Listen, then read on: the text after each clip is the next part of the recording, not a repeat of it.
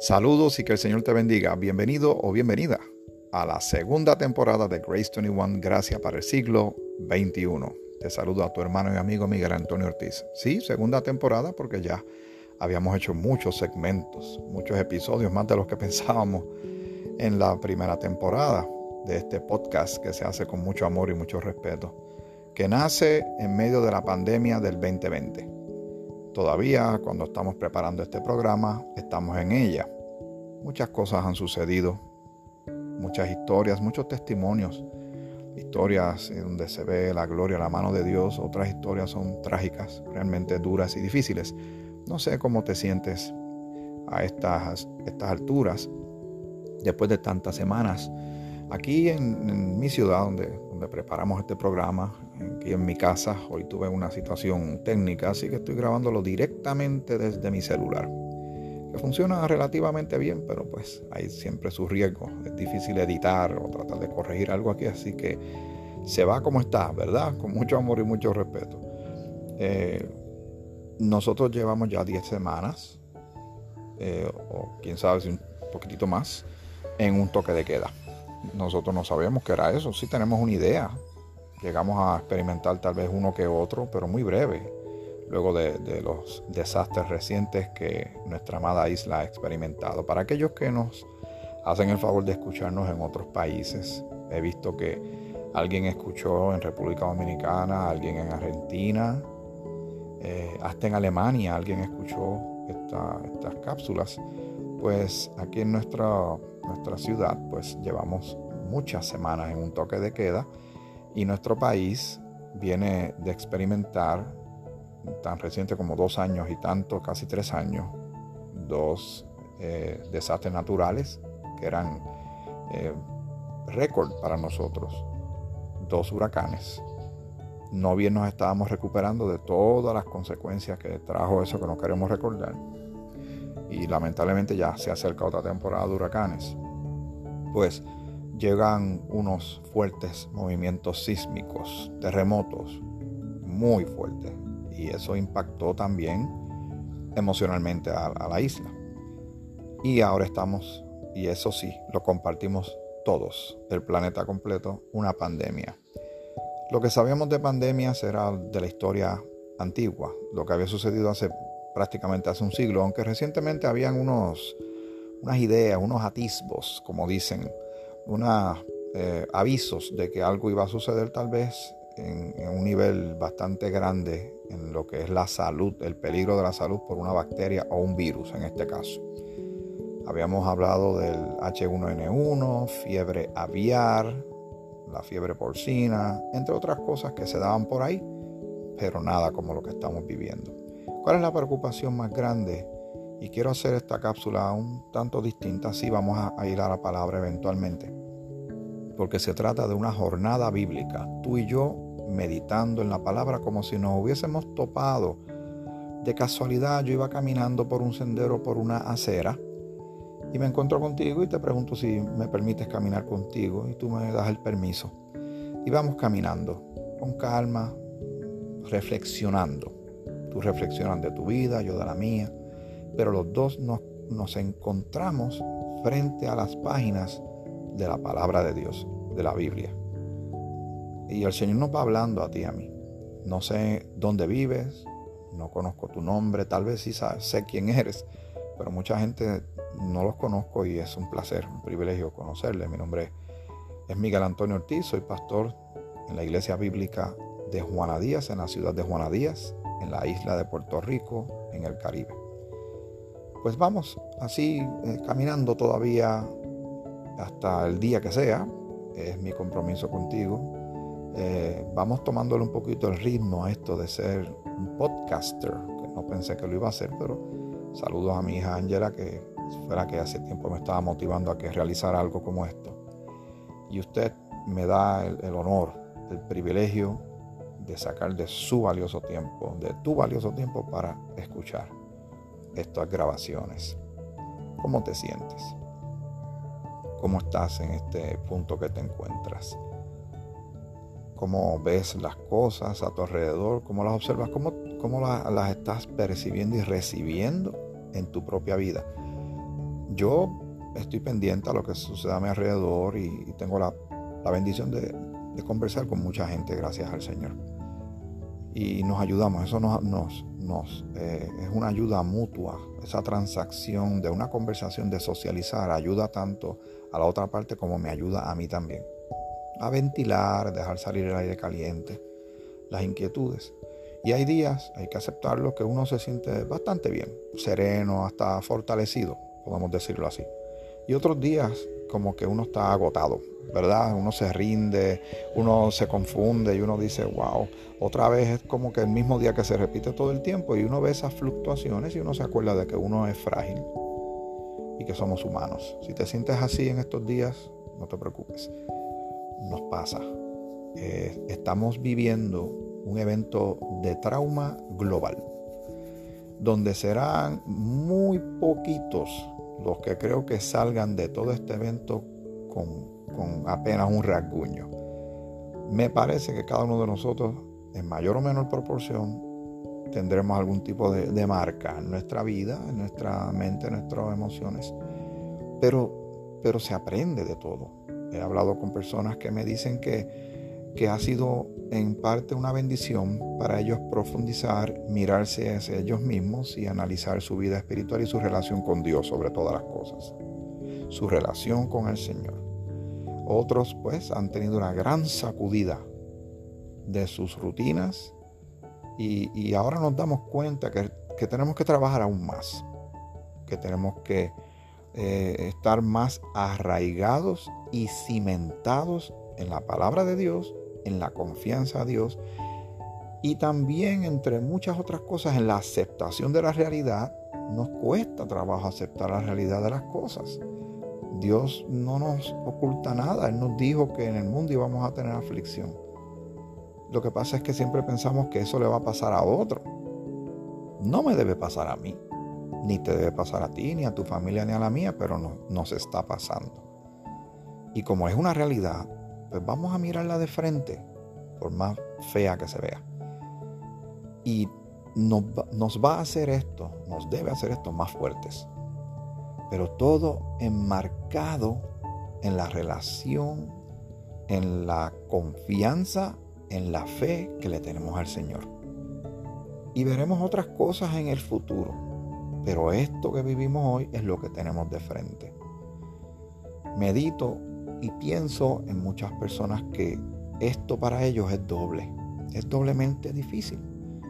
Recientemente tuve la oportunidad de, visitar el hogar donde vive una joven, una jovencita de no ha llegado a los 30 años de edad.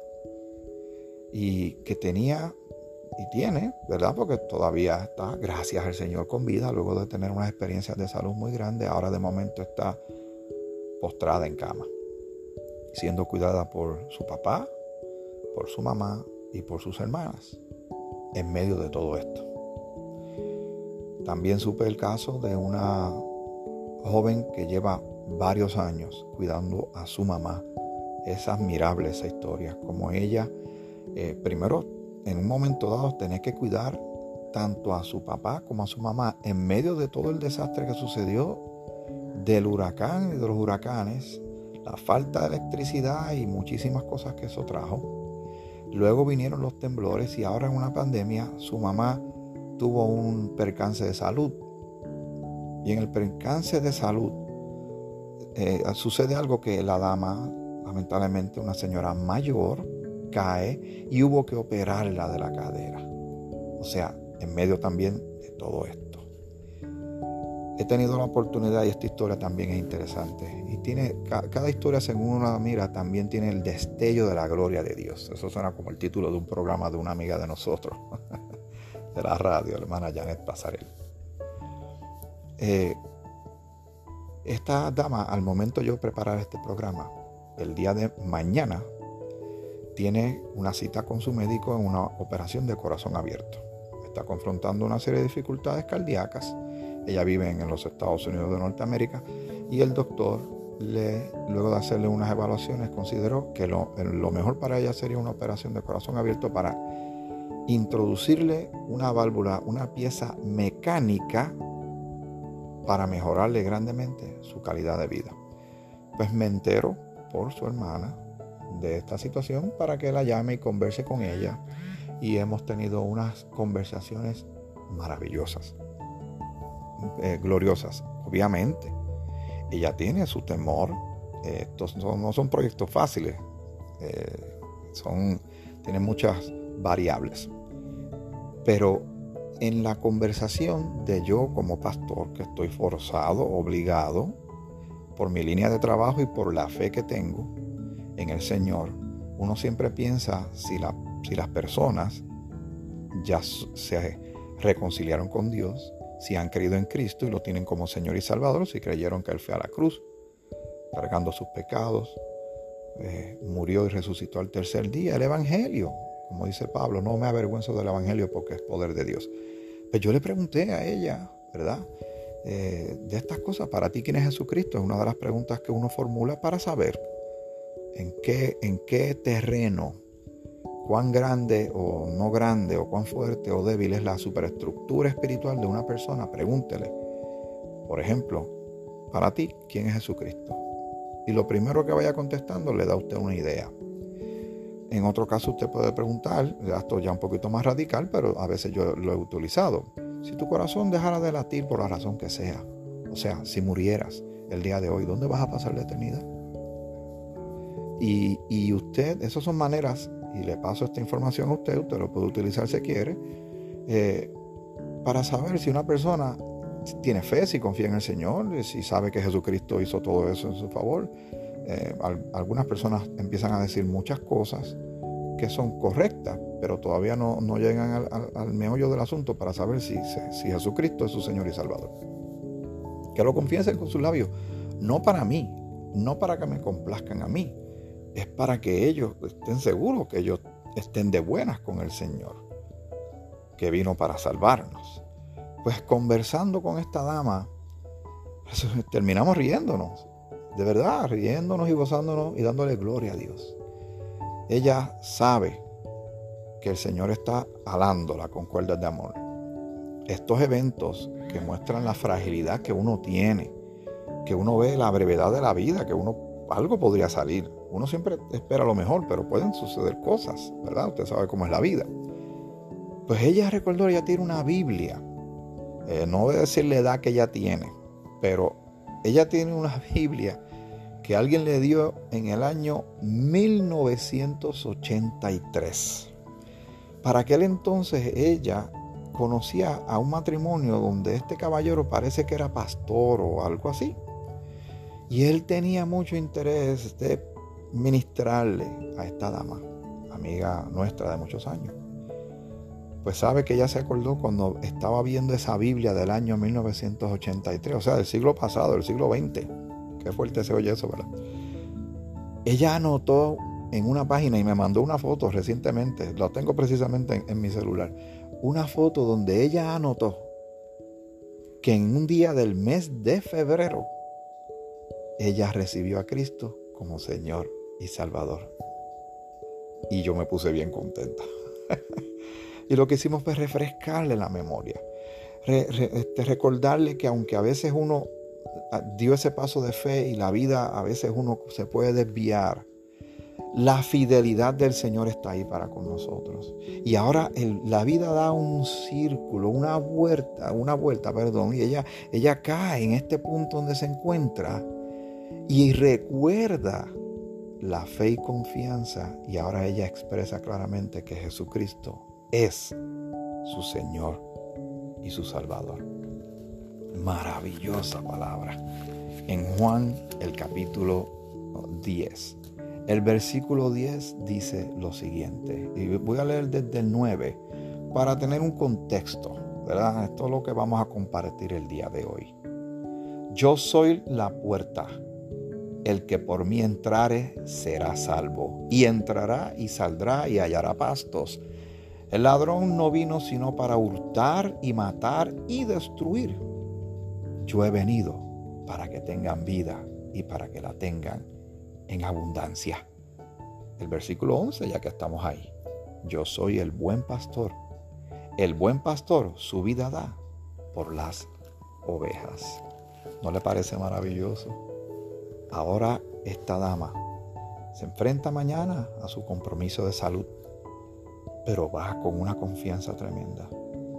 Tan grande su confianza que ella sabe que de suceder alguna otra cosa, ella sabe dónde va a pasar la eternidad. Porque ella sabe, está segura, que Jesucristo es su Señor y Salvador.